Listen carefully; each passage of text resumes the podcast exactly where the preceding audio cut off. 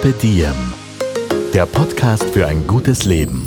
Niki Löwenstein und Holger Potje. Jede Woche abwechselnd im Gespräch mit inspirierenden Menschen. Welche Rolle spielt ein bewusster Lifestyle für Sie? Woraus schöpfen Sie Kraft? Über Ernährung, Bewegung, Bewusstsein und Erholung. Wie finden Sie die richtige Balance im Leben? Woran sind Sie gescheitert? Und wie sind Sie wieder aufgestanden? Wie gelingt Ihnen das? Was für Sie persönlich ein gutes Leben ausmacht. Carpe Diem, der Podcast zum Carpe Diem Magazin. Heute zelebrieren wir die 200. Folge unseres Podcasts mit dem deutschen Rapper und Systemcoach Curse, aka Michael Kurt.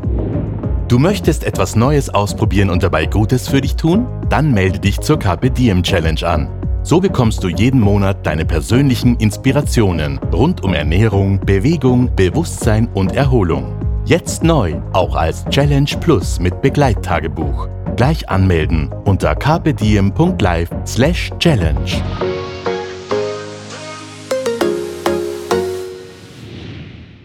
Einen wunderschönen guten Tag, meine Damen und Herren. Äh, Das Wetter in Berlin bewegt sich zwischen 8 und 10 Grad. Es ist leicht grau, aber das Schöne ist, äh, der Frühling kommt und es liegt in der Luft. Man riecht es und das ist schön. Ich tue mir total schwer mit den Profis, wenn die dann im Podcast zu Gast sind. Die können dann nämlich wirklich besser entertainen, als ich das dann jemals könnte. Hallo und herzlich willkommen beim Podcast von Carpe Diem.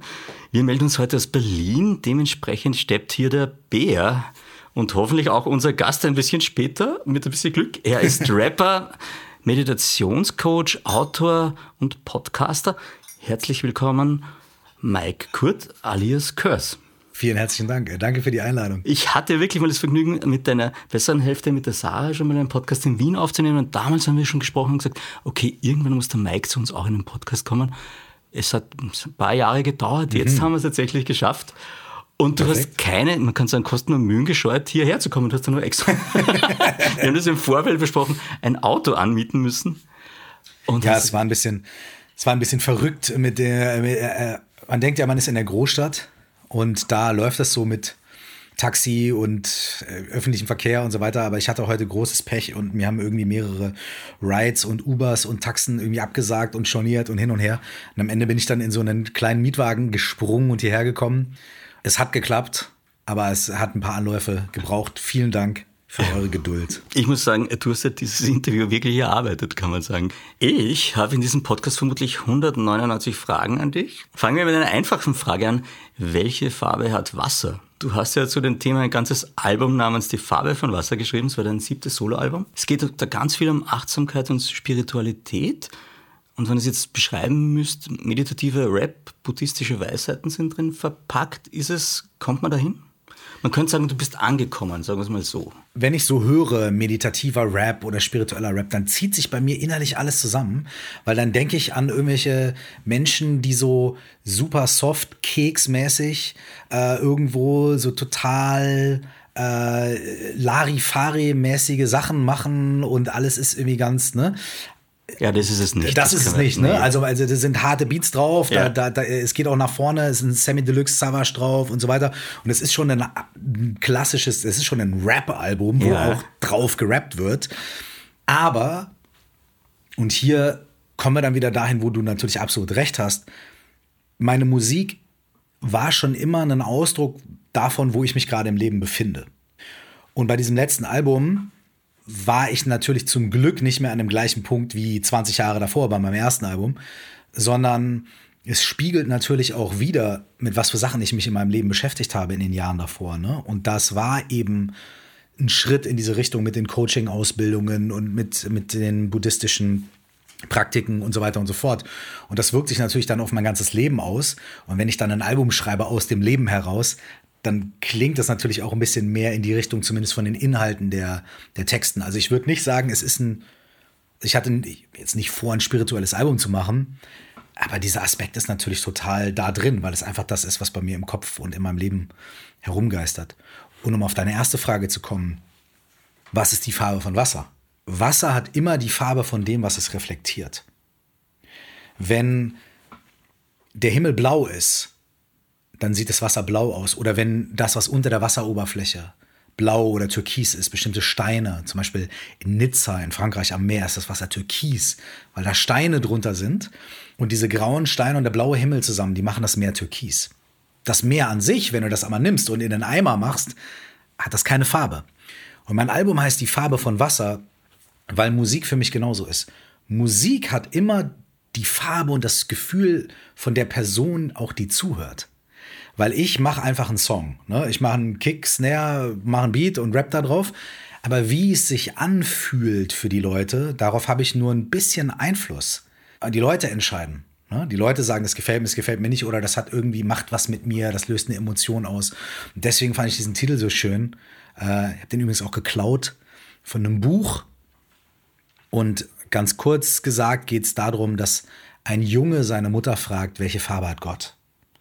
Und die Mama sagt, Gott hat die Farbe von Wasser, weil Gott immer die Farbe und die Form annimmt von den Menschen, die sich in ihm spiegeln. Und das fand ich sehr schön. Und das habe ich dann auf Musik angewandt. Ich muss sagen, um bei dem Wasserbild zu bleiben, da habe ich natürlich das mit dem, alles ist auch immer im Flow, alles ist im Fluss und in mhm. Bewegung, was es ja auch ganz gut trifft, glaube ich. Mhm. Ja. Absolut. Ich sage auch auf dem Intro vom Album, ähm, zum Beispiel auch, der andere Aspekt von Wasser ist ja, du kannst es nicht festhalten. Stimmt. Und es nimmt auch immer die Form an von dem, wo du es hineingießt. Und es gibt ja diesen, diesen Spruch von Bruce Lee, ne? Äh, Be water, my friend.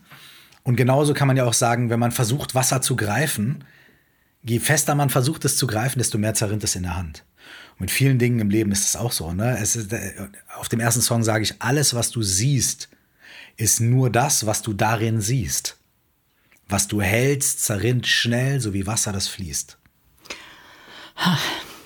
Ich würde einfach sagen, übergebe jetzt an dich und du machst die Stunde fertig. Für mich steht fest, die nächste Session nehmen wir irgendwo am Meer auf. Das ist jetzt schon mal ein Muss hey, oder am See. Sehr gerne. Das wäre doch nice, oder?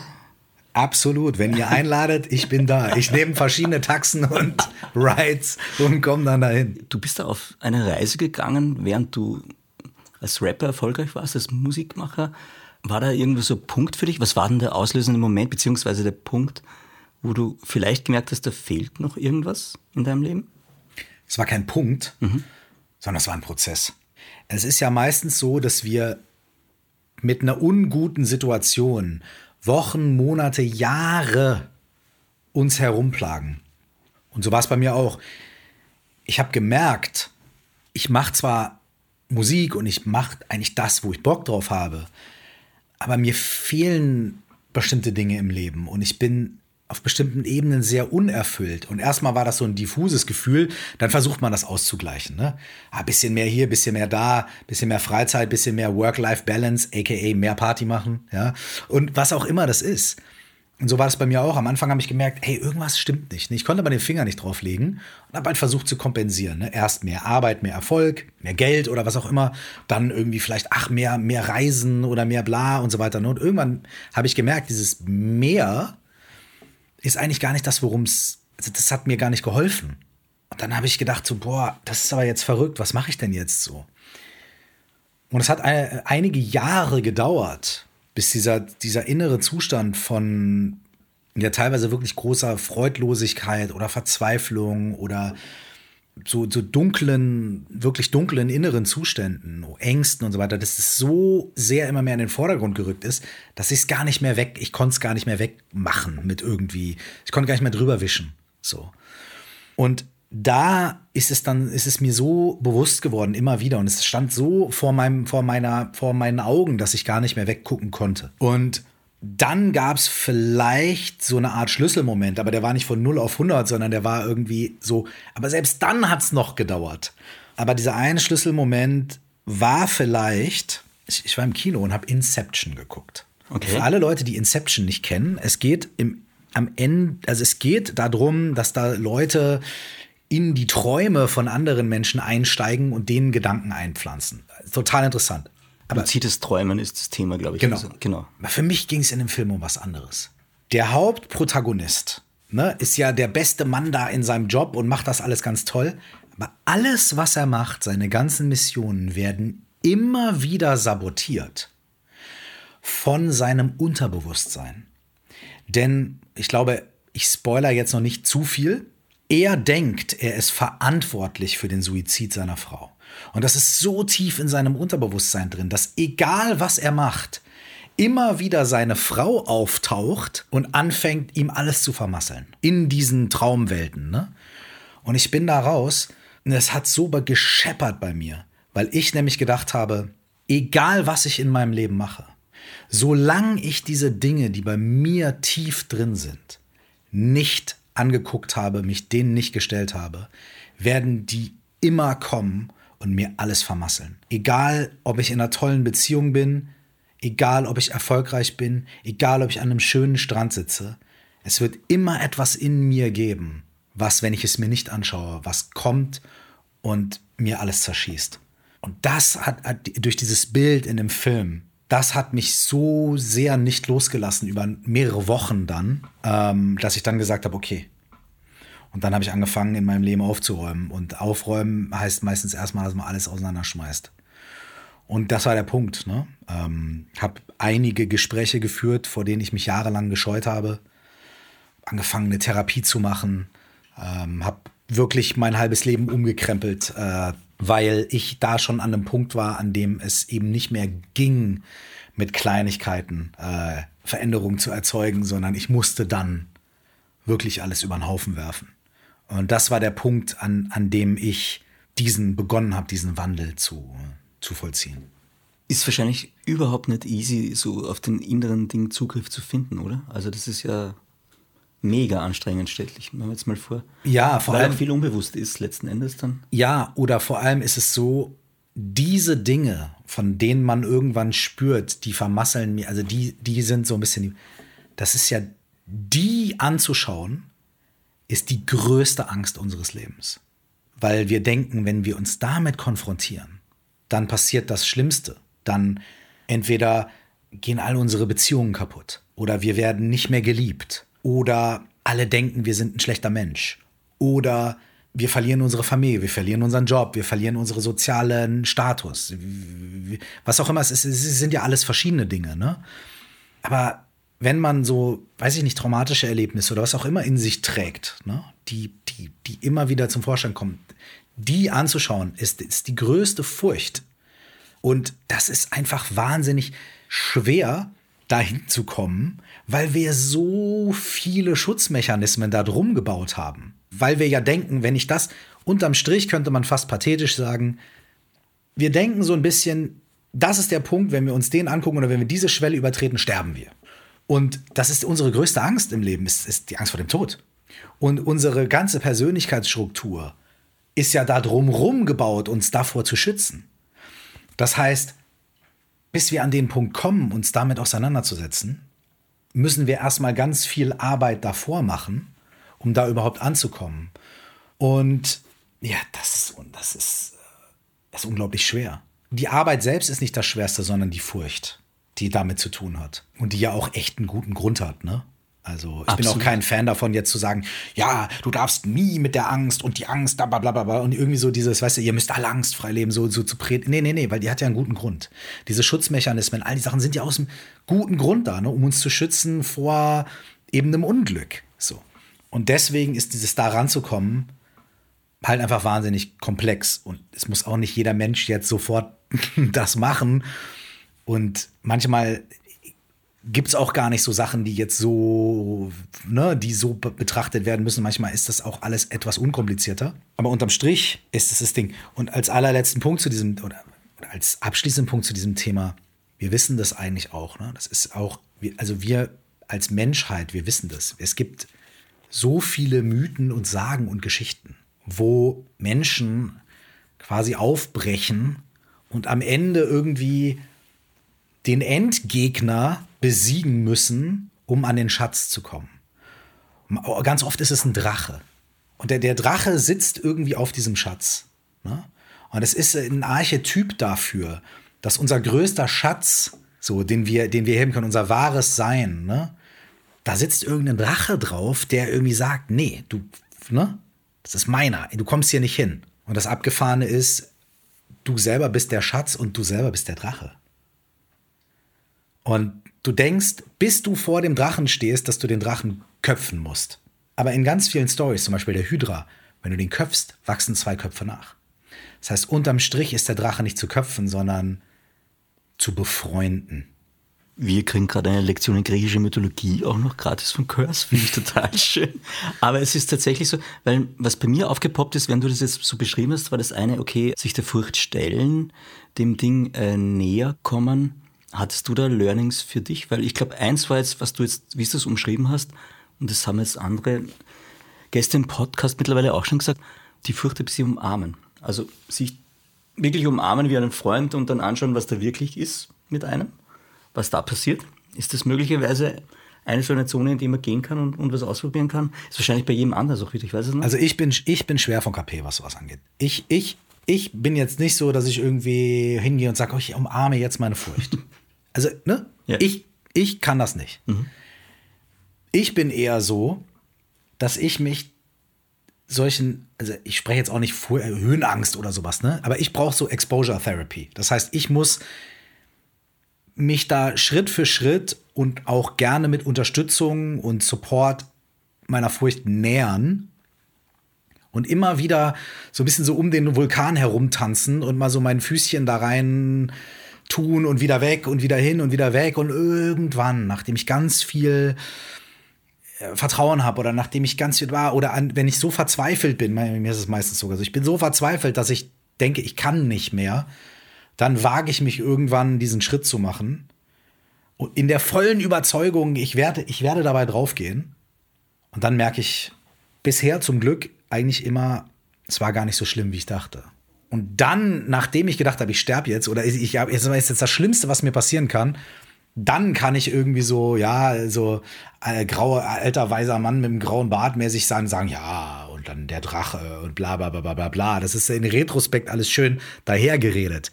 Aber der Prozess ist für mich auch, also ich, für, ich, ich mache das ja heute auch immer mal wieder mit Sachen, ich bin ja nicht fertig mit irgendwas. Ähm, bei mir hat es sehr, ich muss wirklich gegen krasse innere Widerstände ankämpfen. Ich falle ganz oft in alte Muster zurück. Und es hilft mir einfach immens, da und da auch einfach Support zu haben. Ne? Irgendwie wirklich entweder in der Therapie, in Coaching, in irgendwelchen Retreats, immer wieder zu schauen. Und es, mittlerweile wird es ein bisschen einfacher, es wird ein bisschen äh, so, ne? Aber ja, und natürlich die Furcht umarmen. Klar, das ist ein ganz toller Optimalzustand. Aber die Frage, die komplizierter ist, wie schaffen wir das denn? Wie kommen wir denn dahin? So, ne? Weil die Furcht umarmen ist so ein bisschen so das Ende. Ne? Ich wollte jetzt easy punkten, ich merke schon, es gelingt mir nicht. Also klassischen stimmt, Therapie ja. bekommst du das halt auch mal, wenn du sagst, okay, ja. geh auf das, wovor du Angst hast, zu mhm. und schau das mal genau an. Ja, ja, ja, ja genau. Und ich merke gerade, also wie du es auch beschreibst, dass du dich sehr, sehr viel damit beschäftigt hast. Und, und eine, so eine Essenz, die ich immer wieder höre bei uns im Podcast, ist so, wenn du große Probleme vor dir hast oder Herausforderungen, dann geh daran mit kleinen Schritten. Mhm. Ich glaube, das Klar. ist irgendwie so ein bisschen auch Momo, die Geschichte. Ja, auch ja. sehr schön, ja. ja. Ja, genau. Und das ist etwas, was für mich zum Beispiel immer funktioniert. Also wenn ich irgendwo mal denke, keine Ahnung, wie ich das angehe, wie ich das schaffen soll, mach einfach mal einen kleinen Schritt und dann den nächsten und irgendwie kommst du da dahin. Ja, ja. ja, kleine Schritte, absolut, weil wenn du äh, ne, 100 kleine Schritte, schon bist du irgendwie 100 Meter gelaufen, so, ohne, ohne, ohne im Kopf zu haben, ich laufe jetzt 100 Meter, mhm. so. Diese das ist ja die Sache Beppo Straßenkehrer, ihr Freund, ne, der ihr, der, der, der sagt, du, ich, äh, wenn ich auf die Stadt runter gucke und mir vorstelle, ich muss jetzt die ganze Stadt sauber machen, dann gebe ich auf, bevor ich angefangen habe. Aber wenn ich einfach den Besen anfasse und einen Schritt nach dem anderen mache, dann ist die Straße gekehrt und ich bin gar nicht aus der Puste. Und das, das stimmt, es stimmt total. Und so funktioniert ja eigentlich auch so funktioniert ja eigentlich alles, was man lernen möchte. Also wenn ich Autofahren lernen will, ne? Und ich denke mir am ersten Tag, ich steige da jetzt ein und muss direkt mit 200 km/h über die Autobahn fahren, dann denke ich mir auch, nee, das mache ich nicht. Aber dann sagt die Fahrlehrerin, pass auf, jetzt mach erstmal ein bisschen so und so macht man die Gangschaltung und zack, zack, zack. Und jedes Mal werde ich ein bisschen ruhiger und entspannter. Und dann irgendwann nach 10, 20, 30 Fahrstunden habe ich das Gefühl, okay, ich kann souverän Auto fahren. Optimalerweise. Ne?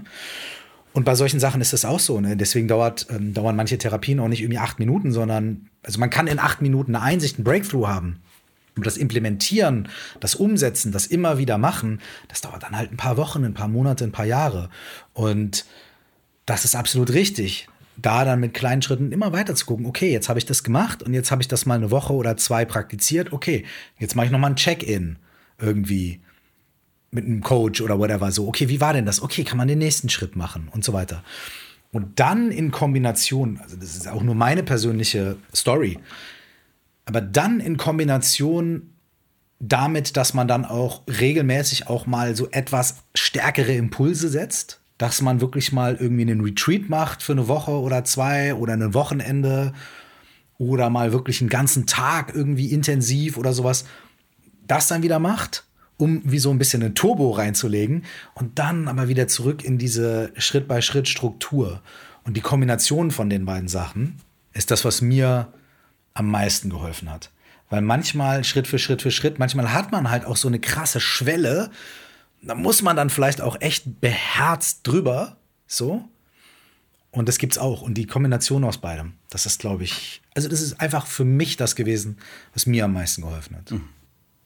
Kommen wir mal vom, vom, vom Inneren, weil wir jetzt gerade beim Straßenwege sind, zum, zum Äußeren. Also du zeichnest dich ja als Künstler durch persönliche und politische Texte aus und sprichst Themen wie Identität, persönliche Entwicklung, Gesellschaft an. Wie steht es denn gerade um unsere Gesellschaft? Wie empfindest du das? Okay, das ist eine große Frage. Hoffentlich so. Äh, die anderen waren jetzt alle sehr klein. es ist dramaturgisch ganz geschickt übrigens, von kleinen groß, kleinen yes. groß. Wie geht's dir gerade mit der Gesellschaft, in der wir leben? Mir geht's mit der Gesellschaft eigentlich so wie immer.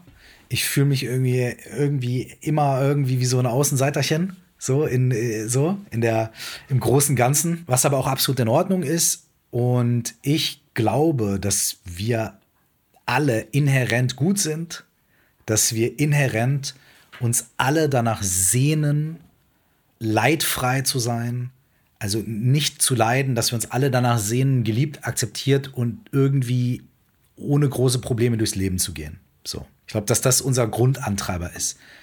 Wir haben aber natürlich auch den krassen hedonistischen Drive, so, ja, ich will aber auch irgendwie ne, machen, was ich will und auch Scheiß auf die anderen. Und wir haben auch Aggression, Wut und diese Sachen auch in uns als Menschen.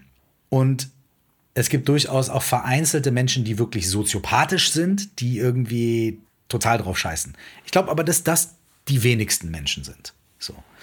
Und deswegen glaube ich insgesamt, dass die Entwicklung von uns irgendwie eigentlich tendenziell in eine positive Richtung strebt, aber dass vor 2000 Jahren, vor 1000 Jahren und auch heute das Wichtigste ist, dass wir uns irgendwie bewusst sind darüber, was, was, was ist die menschliche Natur, wie ticken wir so und wie können wir das bestmöglichst zu, für uns nutzen und gestalten, so dass wir als Gesellschaft ein gutes Miteinander haben. So. Und da gibt es tausend verschiedene Ebenen, da gibt es natürlich soziale Ebenen, da gibt es politische Ebenen, da gibt es äh, und so weiter.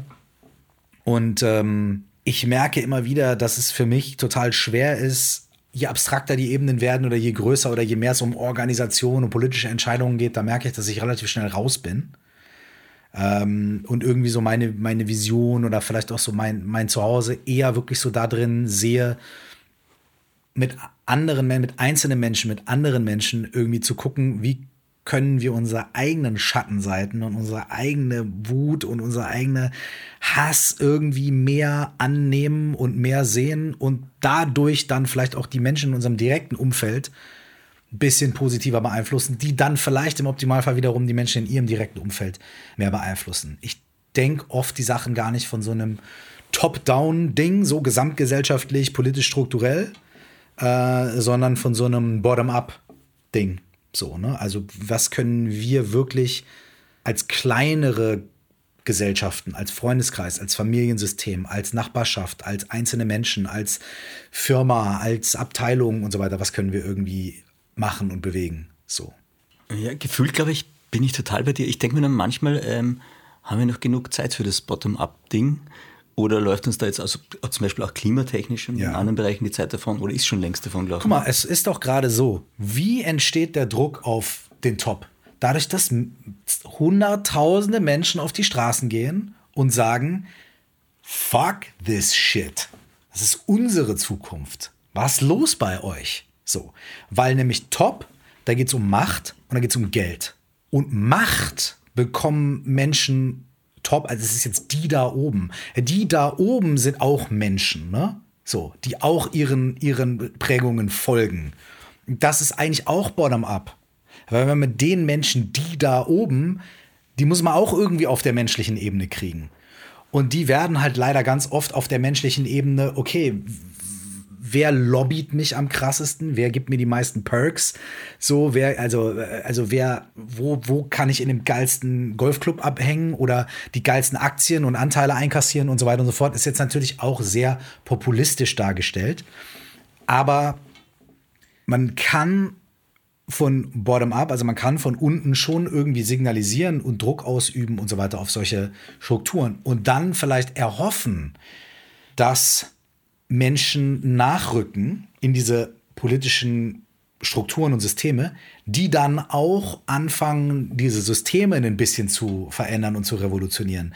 Weil wahrscheinlich die Menschen, die in den krass bequemen Sesseln sitzen, überhaupt gar kein Interesse daran haben, diese Strukturen zu verändern. Weil denen geht es ja tipptopp und ihren ganzen Kumpels geht es ja auch tipptopp. So. Und vielleicht denken die sich, wo sie ja vielleicht auch gar nicht Unrecht haben, okay, wir sind eh im Arsch in den nächsten 200 Jahren. Ja, das überleben die, die die meiste Kohle haben, die sich am meisten absichern können. Okay, scheiß drauf, wir machen hier unser Ding. Ich, ich fantasiere jetzt nur in den Raum hinein. Aber ja, natürlich fände ich es toll, wenn man top-down irgendwie jetzt, wenn jetzt irgendwelche Menschen auftauchen würden, die sagen, jawohl, wir revolutionieren das ganze System und so weiter und so fort. Aber so hat es ja in den meisten Fällen nicht funktioniert.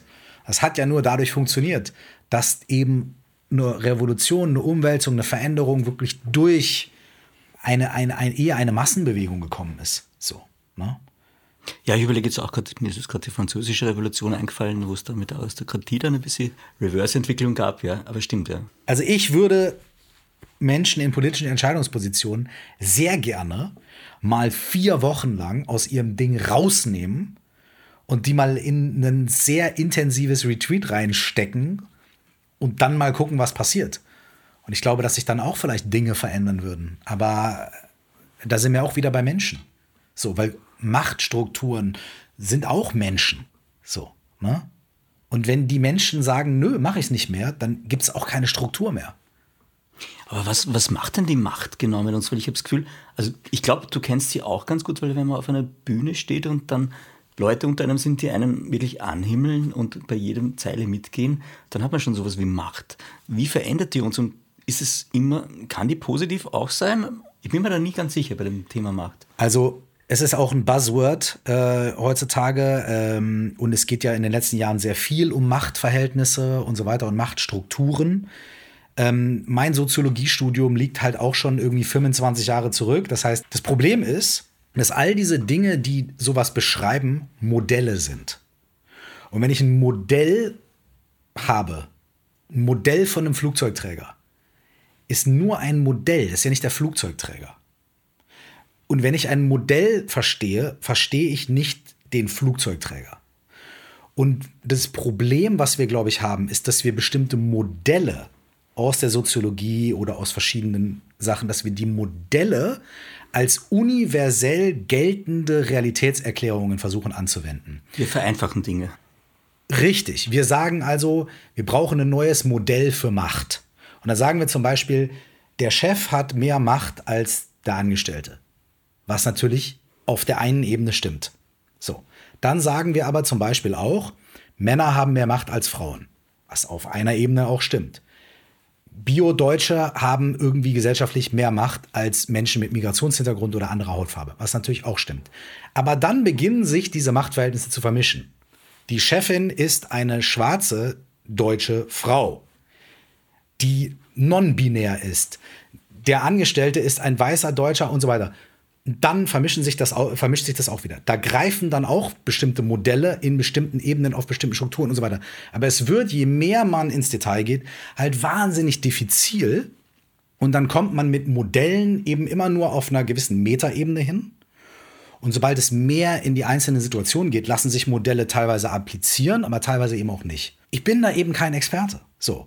Und deswegen habe ich zu diesen Dingen auch vielleicht nur so ein ganz grundlegendes Ideechen und würde mir niemals anmaßen, jetzt hier in einem Podcast zu sagen, pass mal auf, weil ich irgendwie meditiere, was eine ganz andere Nummer ist, oder weil ich jetzt irgendwie vor 25 Jahren mal in Soziologie reingeschnüffelt habe, was auch eine ganz andere Nummer ist, kann ich jetzt aus irgendeiner tollen Lebenserfahrung und so weiter jetzt die Gesellschaft hier erklären und auseinanderreißen und so weiter.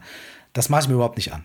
Ich kann für mich halt sagen, dass ich als Mensch versuche, mein, meine beste mir zur Verfügung stehende Kapazität aufzuwenden, um in meinem Leben und in meinem Wirken irgendwie bestmöglich zu reflektieren, was ist meine Position und was ist da in Ordnung, was ist nicht in Ordnung und wie kann ich Verantwortung übernehmen und so weiter. Und da sind wir wieder bei dem gleichen Punkt. So, das ist da, wo ich Einfluss habe und wo ich auch mit anderen Leuten mich austauschen kann. Ich kann nicht die Welt erklären, aber ich kann mich mit anderen Leuten zusammensetzen und sagen, okay, in welcher Position befinden wir uns? Was ist für uns okay und was ist nicht? Und ich kann auch reflektieren und in meine Vergangenheit sagen, gucken und sagen, okay, das und das und das ey, das hatte ich überhaupt nicht auf dem Schirm und es war halt Kacke. Und ich muss mich entwickeln und ich muss dafür sorgen, dass das nicht wie in meiner Zukunft weiter passiert. So. Oder wenn ich sage, ey, wie ich mich meinem Sohn gegenüber verhalten habe, als er jünger war, das kann ich ja jetzt auch reflektieren. Dann sage ich, ey, in manchen Situationen war das mit meinem heutigen Wissen vielleicht nicht die richtige Herangehensweise. Und dann muss ich zwei Sachen machen. Gleichzeitig muss ich sagen, okay, ich wusste es zu dem Zeitpunkt nicht besser. Es ist okay, das heißt, meinem damaligen Ich kann ich vergeben. Aber trotzdem muss ich daraus lernen. Und meinem heutigen Ich würde ich mich damit nicht mehr davon kommen lassen, weil jetzt weiß ich es besser. Jetzt muss ich. Und das ist jetzt nur ein Beispiel. Also es ist mir jetzt gerade eingefallen, weil ich als Vater mir natürlich pausenlos Gedanken mache, oh mein Gott, und habe ich alles richtig gemacht und, und, und, und so, ne? Da denke ich natürlich viel drüber nach. Aber auch in anderen Aspekten denke ich dann natürlich drüber nach. Und da sind wir auch wieder bei diesem, bei diesem Punkt. Ich versuche, da so aufmerksam zu sein, wie ich kann. Und finde, wir alle sollten das sein. Und es ist wichtig. Ich maße mir aber in keinster Weise an, eine Antwort auf dieses komplexe Ding zu haben und dann alles zu wissen und alles richtig zu machen und vor allem nicht anderen Leuten zu sagen, wie sie ihren Scheiß zu machen haben. Ähm, da bin ich, Alter, da bin ich einfach raus, weil ich habe überhaupt nicht diese Kompetenz. So. Und dafür, dass ich keine Kompetenz darin habe, haben wir jetzt viel zu lange darüber geredet. Weil du eigentlich alles, was ich gesagt habe, wegschmeißen kannst, weil es wirklich einfach nur, äh, ich, ich, weil ich einfach das nur improvisiere. Also für mich war es ein, ein Live-Nachdenken drüber und insofern jetzt keine verlorene Zeit, muss ich sagen. Ich fand okay. das eigentlich ganz schön.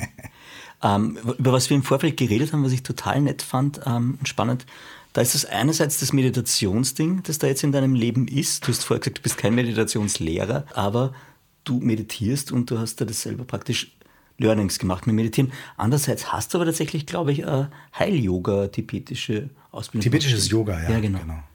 Wie, was kann man sich da vorstellen? Wie funktioniert das? Was ist der Tibetisches Zugang? Yoga? Ja. Also, also ich sag mal so, ich habe, äh, ich mache immer weiter Ausbildungen. Also bei mir ist es so, ähm, mir ist es nicht so wichtig, was ich irgendwo auf dem Zettel stehen habe. Mir ist es aber wichtig, dass ich mich in dem Feld, was ich mache, und wo ich ja auch mit anderen Menschen arbeite, dass ich die Verantwortung dafür übernehme, dass ich A, mich selbst entwickle und selber die Arbeit mache und B, auch die Tools und so weiter lerne, um das verantwortungsvoll mit anderen Menschen zu teilen. So. Das heißt, ich mache immer weiter Ausbildungen. Ne? Also ich habe jetzt mehrere Coaching-Ausbildungen gemacht, mehrere Ausbildungen im Bereich Meditation und so weiter und so fort. Wir kennen ja hauptsächlich die modernen Formen von indischem Yoga, ne? Hatha und so weiter. Das sind ja meistens auch Sachen, die erst vor 100 Jahren so wirklich entstanden sind. Das haben die meisten heute auch nicht im Schirm. Und dem zugrunde liegt aber eigentlich sowas wie der Gedanke oder die Erfahrung oder der Ansatz zu sagen, dass ich durch bestimmte Bewegungen meines Körpers innere Zustände hervorrufen kann, begünstigen kann, verarbeiten kann und so weiter. Das heißt, ich kann durch körperliche Bewegung und durch Atemübungen mich irgendwie auf eine andere Art und Weise auch vielleicht, ich vereinfache das oder verwestliche das jetzt mal, psychologischen Themen nähern. Das gibt es bei uns jetzt in der westlichen äh, Psychologie und so weiter, da geht es in den Begriff Somatik. Also wie ich über körperliche Empfindungen und Erfahrungen mich inneren Zuständen nähern kann. Weil wenn wir andersrum sagen, wissen wir das. Wenn ich wütend bin, fühle ich mich auf eine gewisse Art und Weise. Wenn ich Trauma, ein Trauma erfahre, fühle ich das körperlich. Und wir gehen eher erstmal übers Reden und das Kognitive, so bla bla bla bla. Und es gibt aber auch den anderen Ansatz zu sagen, wir gehen erst übers Fühlen. So. Und was tibetisches Yoga macht, ist, es arbeitet mit quasi den Energien des Körpers und dem Fühlen, um dadurch bestimmte Prozesse in Gang zu bringen und auszulösen. Man kann es aber auch einfach praktizieren, um körperlich und geistig ein bisschen ausgeglichener zu sein.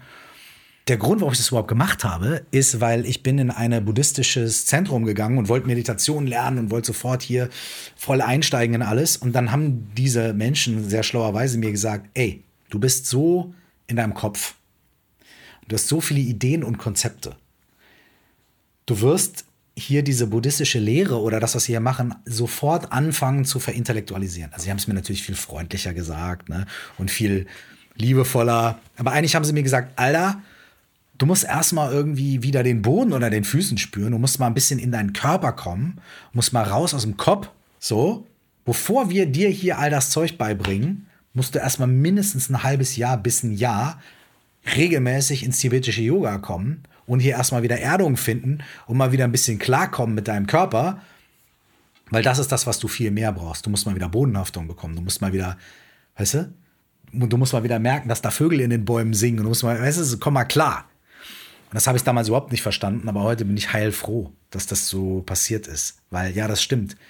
Ich habe die Tendenz, merkt man vielleicht, Sachen irgendwie zu, zu, zu verkopfen. So. Und deswegen habe ich auch diese Ausbildung gemacht. So.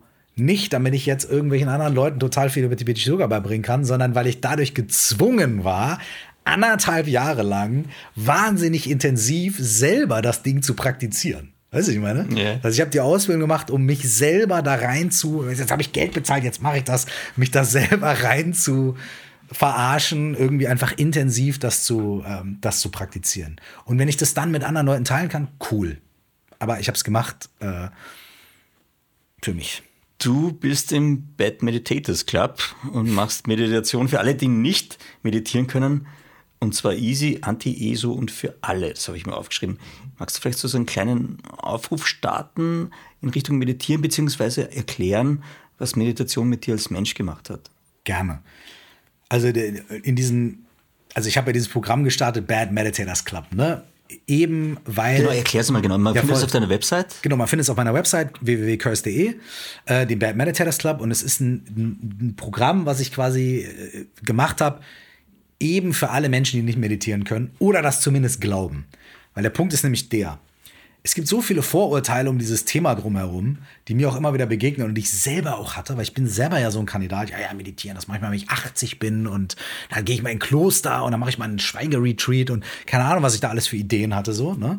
Ja, da wird man ja gleichgültig oder ja, ich habe noch Ambitionen, Meditation ist nichts für mich, weil ich will ja noch was reißen und all so ein Zeug, ne? Und unterm Strich ist natürlich all das Bullshit. Weil ich meditiere und ich habe jetzt nicht das Gefühl, ich bin ambitionslos. Ich habe schon noch Bock, weißt du? So. Oder so Menschen wie, weiß ich nicht, irgendwie Richard Branson, der irgendwie 50 Firmen hat, der meditiert auch jeden Tag. Oder, oder Rick Rubin, einer der bekanntesten Musikproducer der Welt, meditiert auch jeden Tag. Und die, der hat jetzt mal macht Kendrick Lamar und Adele und all so ein Zeug. Er hat jetzt auch nicht keine Ambitionen. So. Auf der anderen Seite denken dann Leute, das ist aber das, was einem am häufigsten begegnet, ist, dass Leute sagen, ja, Meditation ist nichts für mich, weil ich bin zu unruhig und ich kann nicht aufhören zu denken. Und das ist der häufigste Punkt. Und das ist mein Hauptansatz, wo folgendes ist. Wenn du dich hinsetzt und merkst, oh, ich habe so viele Gedanken, gratuliere. Das bedeutet, dass die Meditation wirkt. Dann sagen Leute, hä, warum? Dann sage ich, ey, Meditation heißt nicht, Om Shanti Shanti in die Ecke setzen, keine Gedanken mehr haben und nur noch gechillt sein. Wenn du das willst, geh lieber in die Sauna oder so. Weißt du? So, das ist besser. Weißt du, oder geh schwimmen, mach einen Waldspaziergang. Das ist besser dafür, wenn du einfach nur mal Kopf abschalten willst. Meditation ist, man könnte sagen, wie Fitnessstudio oder sonst irgendwas, für den Geist. Das heißt, Meditation, da geht es eigentlich darum, deinen eigenen Geist kennenzulernen. Das, was dein ganzes Leben bestimmt, deine Gedanken, deine Gefühle, deine Emotionen und so weiter. Und zu 99 Prozent der Zeit vollkommen unbewusst. Meditation hilft dir, das zu sehen, das zu erkennen, deine eigenen inneren Vorgänge zu sehen, zu verstehen, zu erkennen, zu beruhigen und anders mit ihnen umzugehen. Das heißt, wenn du dich hinsetzt und du siehst, wie viel du denkst und du siehst, wie viel Quatsch du denkst und du siehst, wie stressig deine eigenen Gedanken sind, ist das der erste Schritt. Das ist der erste positive Effekt von Meditation. Du mer ich merke, was ich eigentlich für ein gestresster, verrückter Mensch bin. Und dann merke ich, 99 Prozent des Tages ist mein Kopf genauso und ich renne einfach durch die Gegend und fahre Auto und versuche mein Kind zu erziehen. Ach du Scheiße. Und das alles mit diesem riesigen Wust von Quatsch im Kopf. Das ist doch schon mal eine tolle Einsicht. Und dann sage ich vielleicht, okay, wow, was passiert denn, wenn ich ein bisschen länger sitzen bleibe und mir das mal angucke? Und dann kann man zwei, drei, vier Methoden da mal mit reinbringen und mal sagen, okay, du setzt dich hin und merkst, du denkst. Wo kommt denn der Gedanke her? Versuch doch mal den Anfang eines Gedankens festzunageln. Okay, probierst du mal aus. Und dann, wo geht der Gedanke hin, wenn der weg ist und der nächste kommt? Versuch doch mal das Ende fest. Und, ne? und dann sagt man, okay, wie entsteht denn ein Gedanke aus dem nächsten? Oder was passiert, wenn du, wenn ich dir sage, okay, den nächsten Gedanken, den du hast, bitte eine Minute lang nur diesen Gedanken denken und nichts anderes? Geht das? Geht das nicht? Und so weiter. Und dann fängst du also an, dieses, ah, mein Kopf denkt. So dieses, ich bin nur ein Opfer meiner, ah, ich weiß gar nicht, keine Ahnung, ich bin scheiße. Das kannst du anfangen, ein bisschen auseinander zu dröseln und zu merken, meine Gedanken sind überhaupt nicht das, was ich gedacht habe, dass sie sind, was ich gedacht habe, dass sie sind. Sie sind nämlich was ganz anderes. Und was, das kann ich dir zwar sagen, aber das bringt nichts. Das muss man erfahren. Und dann kann man sagen, boah, wenn meine Gedanken irgendwie ganz anders sind, als ich dachte, was ist denn dann mit meinen Gefühlen? Was ist denn dann mit meinen Erinnerungen? Was ist denn dann mit meinen und so weiter und so weiter und so weiter, mit meinen Mustern und so weiter? Und dann kannst du auf eine gar nicht so intellektuelle Art und Weise, wo du anfängst, Bücher zu lesen, das alles auseinanderzunehmen, sondern durch Erfahrung, durch eigene Erfahrung, dich selbst, deine Gedanken, deine Gefühle, Emotionen viel besser verstehen, viel besser einordnen. Und in dem Moment, in dem dann wieder irgendwelche Gefühle und Emotionen und so weiter kommen, und du hast diese Meditationserfahrung, kannst du sagen, oh, aha, Moment, das kenne ich. Ah, ich weiß, woher diese Gedanken kommen. Ah, ja, ja. Und dann entsteht ein Stück Freiheit. Weil du dann dich entscheiden kannst, was du mit diesem Gedanken, diesem Gefühl machst. Laufe ich dem nach? Kein Problem. Aber dann habe ich mich dazu entschieden. Lasse ich das einfach ziehen? Kein Problem. Aber dann habe ich mich dafür entschieden und ich habe schon die Methoden, weil ich nämlich in der Meditation geübt habe. Und das ist ein bisschen so wie, du gehst ins Fitnessstudio und sagst, ich will ein bisschen mehr Bizeps bekommen. Und dann gehst du hin, hebst einmal die Handel hoch, zehnmal, kommst abends nach Hause, hast Muskelkater, guckst in den Spiegel und hast noch keinen fetten Bizeps. Und dann sagst du, Fitnessstudio funktioniert nicht für mich. für all die anderen, ja, okay, aber ich kann nicht Fitnessstudio. Für mich funktioniert es nicht. Da würde dir jeder sagen, ey, pass mal auf, geh mal ein paar Mal hin, lass dir mal von der Fitnesstrainerin erklären, wie das funktioniert. Ne? mach mal ein paar Mal und dann wirst du in einer Zeit lang schon sehen, dass da ne, kommt ein bisschen, verändert sich ein bisschen was und so. Und ne, Muskel ist ja noch relativ einfach. Warum denken wir dann so was Komplexes wie unser eigener Geist? Das müssen wir gleich innerhalb von zwei Minuten irgendwie Meditation alles gelöst haben und wir müssen total ruhig und voll entspannt sein und halb erleuchtet, weil sonst bringt es das nicht. Und das ist halt Quatsch. Und das Ding ist, das ist der, äh, einer der ersten Schritte im Bad Meditators Club, ist den Leuten halt zu sagen, ey, wenn du unruhig bist beim Meditieren, super. Das heißt, es funktioniert. Wenn du viele Gedanken hast, geil, Applaus. Du bist schon fortgeschritten. Das heißt, es funktioniert. Weil worum geht's? Es geht darum, diese Dinge mal wahrzunehmen, die wir sonst so einfach in unserem Alltag immer wegschieben. Die innere Unruhe mal wahrzunehmen und so weiter. Und dann von dort aus geht es weiter. Und ich glaube, das ist die größte Hürde bei Meditationspraxis für Menschen. Ich glaube, wenn wir das irgendwie knacken, so ein bisschen spielerisch und ein bisschen mit, ey, okay, geil, du, du hast schlechte Gedanken, super, hier, Orden, du bist schon in die nächste Stufe aufgestiegen, weißt du? Wenn wir das irgendwie ein bisschen knacken können und so, so ein bisschen entmystifizieren und deswegen habe ich auch gesagt Anti-ESO, weil es geht nicht darum, irgendwie zu schweben oder irgendwelche schönen Melodien singen zu können und das ist alles cool, kannst alles machen. Wenn du schweben willst, gern. Wenn du Mantren singen willst, hau rein, ja? Aber eigentlich geht es darum, den eigenen Geist kennenzulernen. That's it. Und das ist sehr simpel und geradeaus, hat nichts mit Religion zu tun, nichts mit Räucherstäbchen zu tun. Und deswegen sage ich auch Meditation für alle. In jeder Mensch, der einen Geist hat, kann meditieren. Denn es geht nur darum, den eigenen Geist anzuschauen. That's it. Cool, das wäre schon ein super tolles Schlusswort. Mache ich jetzt aber nicht, weil ich habe noch tausend Fragen nicht, oder zumindest fünf mindestens. Das eine, das mir jetzt eingefallen ist, während du äh, erzählt hast, war, ähm, ich hatte mal die Britta Hölzel bei uns im Podcast mhm. zu Gast, Neurowissenschaftlerin, und wir haben darüber geplaudert, äh, wie sich Meditation tatsächlich aufs Gehirn auswirkt, mhm. auswirken kann. Und ich habe mir dann gedacht, wenn du, wie du, einen kreativen Beruf hast, hast du etwas bemerkt durch das Meditieren, dass du anders an, an Dinge rangehst, vielleicht spielerischer oder anderen Blickwinkel. Merkt man, ändert sich da was? Ja, es ist nicht direkt, dass ich jetzt anders kreativ bin, sondern was sich bei mir verändert hat, ist, und ich, kann, ich bin ja so ein bisschen so ein schlechter Selbstversuch, weil ich habe ja jetzt die letzten 10, 12 Jahre nicht nur, das war ja nicht das Einzige, was ich in meinem Leben verändert habe, dass ich jetzt meditiert habe und vorher nicht, sondern ich habe ja auch noch ganz viel andere Formen von Selbsterfahrung und Retreats und Coaching und so weiter gemacht. Deswegen kann ich es nicht nur auf eine Sache festnageln. Aber ich habe das Gefühl zumindest, dass ein großer Teil davon auf meine Meditationspraxis zurückzuführen ist. Eben weil ich meine eigenen Funktionsweisen, meine eigenen Gedanken, meine eigenen Impulse mir sehr genau angeguckt habe und mich sehr oft selber ertappt habe bei Sachen.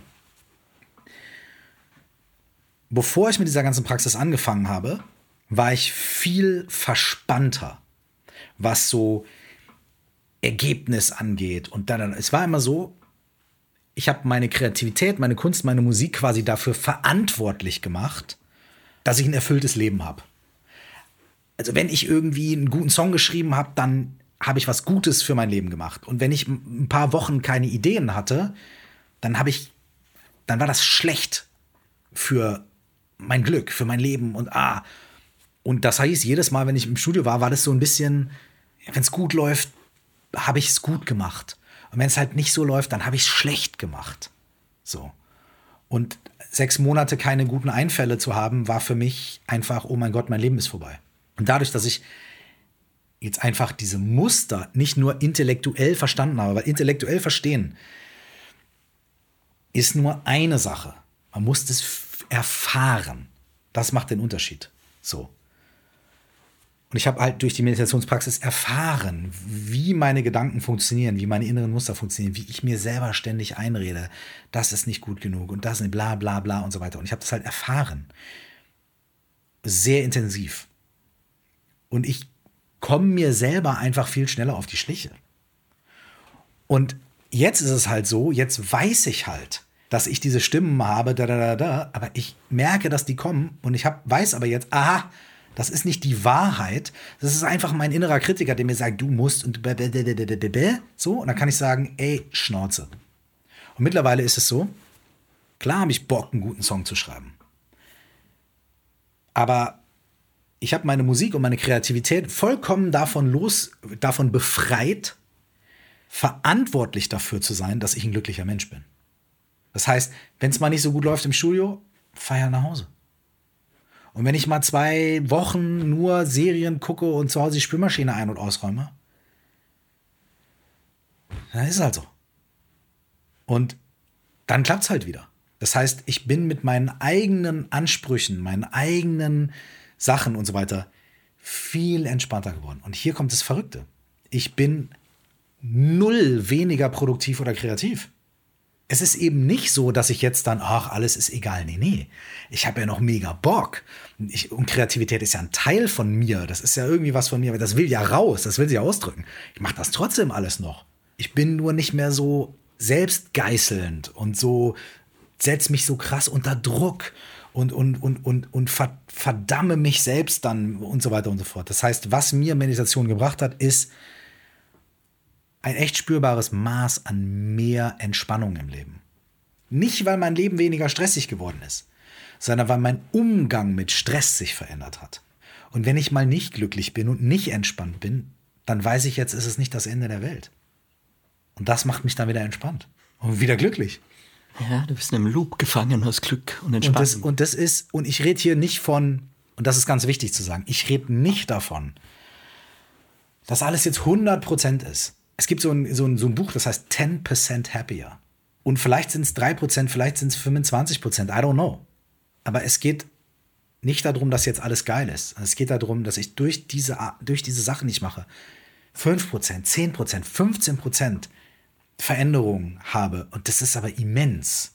Weil 10% heute, 10% morgen, 10% übermorgen, irgendwann bist du bei 342.000 Prozent. Und das ist schon eine ganz schöne Ansage. Und, und, und das ist das Schöne daran. Nicht von heute auf morgen und ich mache einen Retreat und dann ist die Welt besser, sondern kontinuierlich, wie du gesagt hast, die kleinen Schritte. Und durch eine kontinuierliche Praxis kann man, macht man diese kleinen Schritte. Leute, wir sind bei einer Stunde, wir haben es wieder mal geschafft. Wenn man jetzt nicht genug von dir bekommen kann und, und nicht genug von dir hören kann, man kann auf deine Website gehen, was gibt es denn alles an Angeboten? Wir haben da den Bad Meditators Club einerseits. Genau, also Bad Meditators Club ist spezifisch die Meditation. Mhm. Dann äh, gibt es jetzt gerade auf der Website äh, zum Beispiel noch die Fragen deines Lebens. Das ist auch so ein ähm, siebentägiger äh, Kurs, wo es um gute Fragen geht. Ich habe ein Buch geschrieben, das heißt 199 Fragen an dich selbst. Und in diesem Kurs greifen wir einige Fragen davon auf und machen es quasi gemeinsam. Das heißt, es ist wie so ein siebentägiges Selbsterforschungsding anhand von Fragen. So. Und da gibt es auch noch Info zu anderen Sachen. Ich habe so ein, so ein Ding, das heißt, ähm, gib dich selbst niemals auf. Das ist in der Corona-Zeit entstanden, als Leute wirklich sehr intensiv in Krisen waren, sehr intensive Ängste hatten und so weiter. Und das ist ein dreiwöchiges Programm, das aus dieser Zeit stammt.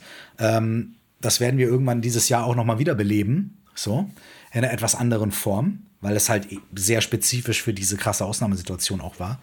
Aber zum Beispiel, man kann sich bei mir auf der Website auch in den Newsletter eintragen und da kriegt man die ganzen Infos, ne? wann, macht, wann kommt das nächste und so weiter. Da stehen natürlich auch die Konzertdates und für Leute, die jetzt meine Mucke vielleicht noch nicht kennen, da sind die ganzen Links zu YouTube und so Spotify und Apple Music, wo man sich das alles anhören kann. Kommst du nach Wien demnächst Mal? Oder? Und was ich noch vergessen habe, ist der Podcast. Ja. Auf curse.de ist auch der Link zu meinem Podcast. Also für die Leute, die da mal reinhören möchten, der heißt Meditation Coaching and Life. Ne? Da ist drin, was draufsteht. Ja, und natürlich auch Live-Dates. Und ja, Wien hoffentlich spätestens Anfang 2024. Das heißt aber auf dem großen Plan steht es oben irgendwann einmal Österreich und Wien. Absolut. Ich liebe, ich liebe Wien und ich mag, ich liebe Österreich. Ich habe ich hab ja auch mal eine Zeit lang in Wien gewohnt und es hat mir super gefallen.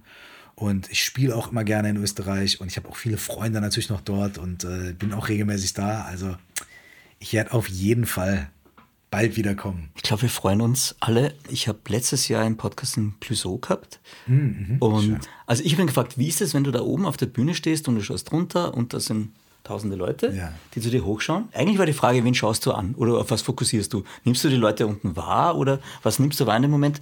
Er hat dann gesagt, also er hat oft einmal den Antrieb, der sagt, er sucht sich ein oder zwei raus und schaut, dass er die zum Grooven bringt. Mhm. Einfach als Ansatz, ganz egal wer. Oder dass die sich am Schluss küssen, die zwei, die nebeneinander stehen und eigentlich verliebt schauen. Wie gehst denn du das Ding an, wenn du da auf der Bühne stehst? Also erstmal muss man ja auch, muss man echt auch dazu sagen, also ich habe zum Beispiel jedes Mal immenses Lampenfieber. Wirklich immer noch? Na, oh, 1000 Prozent. Also vor jedem Auftritt und auch vor jeder, wenn ich eine Keynote mache oder einen Workshop oder was auch immer. Wenn du mir kurz davor sagen würdest, pass mal auf, du hast jetzt eine Wahl. Entweder du machst es jetzt hier oder du gehst jetzt schön in dein Hotelzimmer und guckst Netflix und keiner wird es merken. Es hat keine negativen Konsequenzen. Ich würde mich jedes Mal dafür entscheiden, ins Hotelzimmer zu gehen, Netflix zu gucken und, weiß ich nicht, Schokolade zu essen. Wirklich. Okay. Kann ich aber meistens nicht. Ich überspringe dann mein, ich gehe dann über diese Schwelle und stelle mich dann dahin und dann macht es auch Spaß, meistens. Aber ich habe riesiges Lampenfieber. Weil auf der einen Seite denkt man, ja, man steht da unten oben und alle himmeln einen an. Aber die andere Seite der Medaille ist, du stehst da und dich gucken ein paar hundert Leute an und sagen, so, jetzt mach mal. Jetzt sorg du mal dafür, dass wir alle entertained sind.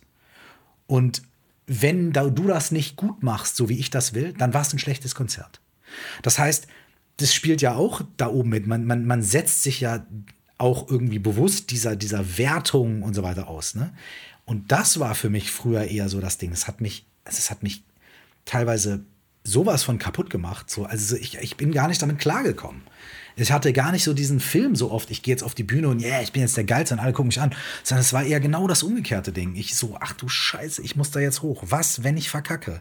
Was, wenn es nicht gut wird? Was, wenn ich den Text vergesse? Was, wenn die mich scheiße finden? Und ich, es, war voll, vollkommen verrückt.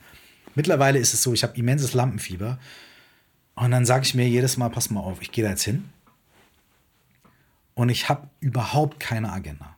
Ich will gar nichts von den Leuten. Keiner muss die Hand hochheben.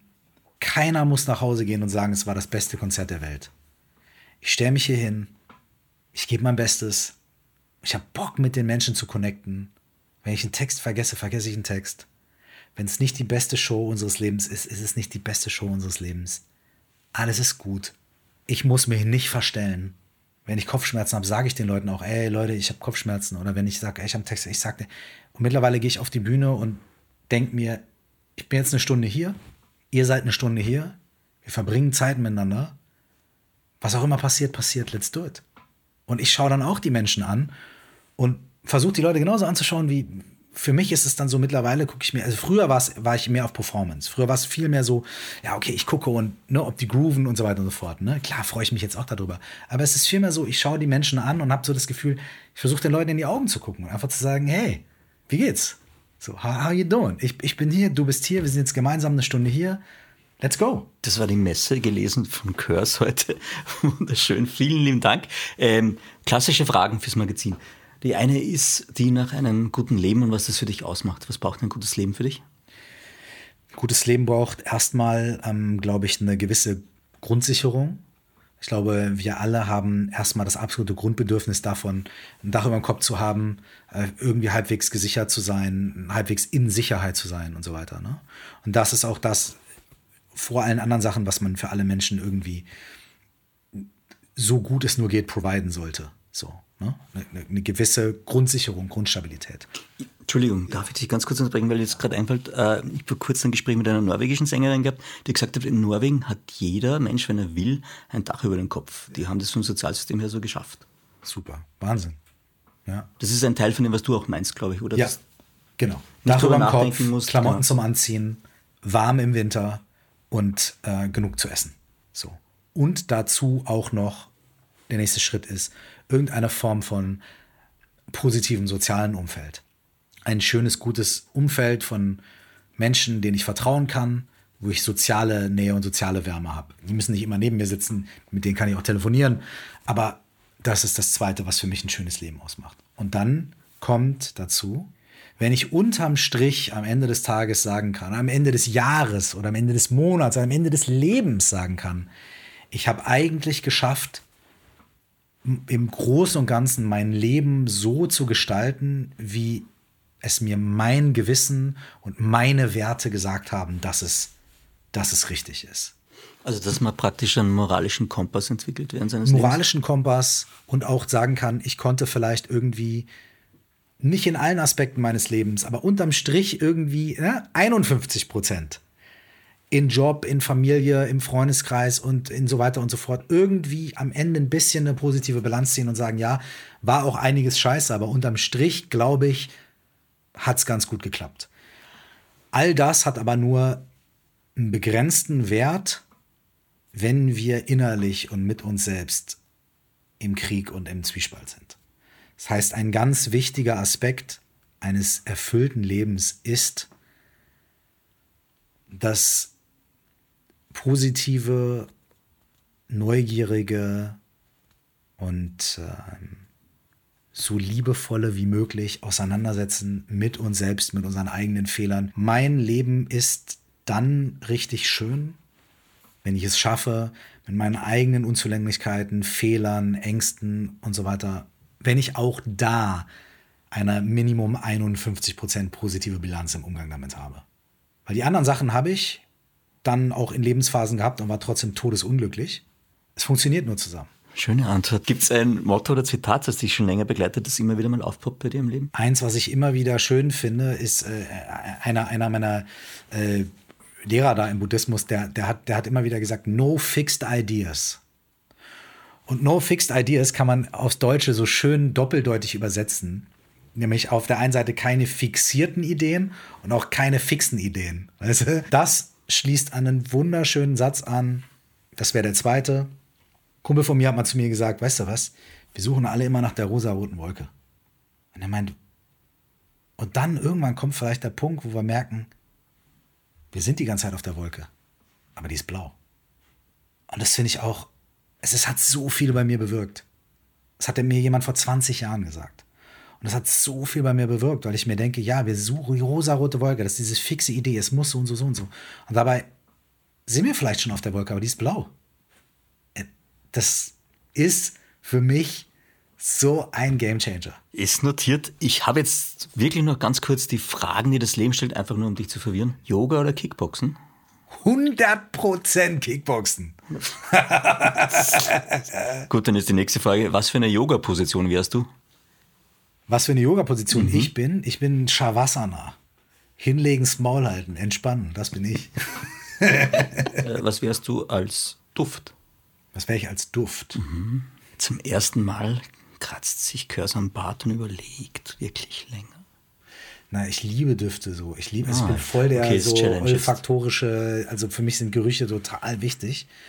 Ah, was wäre ich als Duft, ey? Ich wäre irgendwas wo auf jeden Fall eine Prise Meer mit drin ist, so Wind und Meer, aber auch äh, Erde und Moos. Also irgendwie so eine Mischung aus Wald, Boden, Holz, Moos, so als, wie nennt man das, Basisnote. Mhm. Und sich jemand tatsächlich mit Parfums Und als, als, okay. als, als Herznote wahrscheinlich irgendwie Meersalz und als Kopfnote, weiß ich nicht, irgendwie, weiß ich nicht, mal gucken. Weiß ich nicht, I don't know. Puh, alles da, nicht schlecht. Äh, was wärst du als Zahl? Und jeder, pa pa jeder Mensch, der sich wirklich mit Parfüm auskennt, sagt jetzt, es geht gar nicht, was redet der für ein Scheiß. Naja, aber ich glaube, die drei Noten hast du schon ganz gut äh, festgehalten. Das ist so die Basics, wie man aufbaut, ein Parfüm. Ja, ja, klar. Aber was, ob man jetzt, ob jetzt ja, ob mehr das Salz irgendwie okay, überhaupt ja. eine, who mhm. knows, wer weiß, ist mir total egal. Aber das Bild funktioniert. Mein, mein Geruch. Ja, eben. Vielen lieben Dank, Ganz lieben Dank. Ja. Es war toll. Merci. Danke für, für, für die Einladung. ich sag danke. Kurs, äh, wir haben es geschafft, niemand hört uns mehr zu. It's time for me now. Äh, ich habe da virtuelle Zeitkapsel mitgebracht. Die lege ich da jetzt vor dich hin, mach sie auf. Die ist so groß, wie du sie haben möchtest. Du kannst da was reinlegen. Und in 30 Jahren machen wir die wieder auf. Was würdest du da reinlegen? Ich würde ein Foto reinlegen von meinem Sohn, meiner Frau und mir. Das ist das Erste, was ich reinlegen würde. Und ähm, dann würde ich mir selbst so einen kleinen Brief schreiben, wo irgendwelche Sorgen draufstehen, die ich heute habe. Weil ich nämlich das Gefühl habe, dass wenn ich in 30 Jahren das lese, dass mir das vielleicht dabei hilft, wenn meine Sorgen, die ich dann in 30 Jahren habe, nicht mehr so ernst zu nehmen, weil ich mir denke, ach Junge, an so einen Scheiß hast du vor 30 Jahren gedacht, weißt du? Ist da alles einigermaßen in Ordnung geworden? So, okay, vielleicht kann ich mich jetzt ein bisschen entspannen. Ich gehe nämlich nicht davon aus, dass ich in 30 Jahren sorgenfrei und was weiß ich was durch die Welt laufe. Und dann dazu irgendwie, weiß ich nicht, eine geile, teure Flasche von irgendeinem Drink, damit, wenn ich das in 30 Jahren aufmache, ich das auch genießen kann mit einem schönen Getränk diesem Sinne Prost. Cheers. Mehr von Carpe Diem gibt es auf Soundcloud, Apple Podcasts, Google Play oder Spotify. Jetzt abonnieren und liken. Wir freuen uns über eure Kommentare und sind direkt über podcast.carpediem.live erreichbar. Das Diem Magazin erscheint alle zwei Monate. Besucht auch unsere Social Media Portale auf Facebook, Instagram und YouTube und unsere Website carpediem.live. Carpe Diem, der Podcast für ein gutes Leben. Nächste Woche Niki Löwenstein im Gespräch mit der Potenzialentfaltungsexpertin und Female Empowerment Aktivistin Nathalie Karel.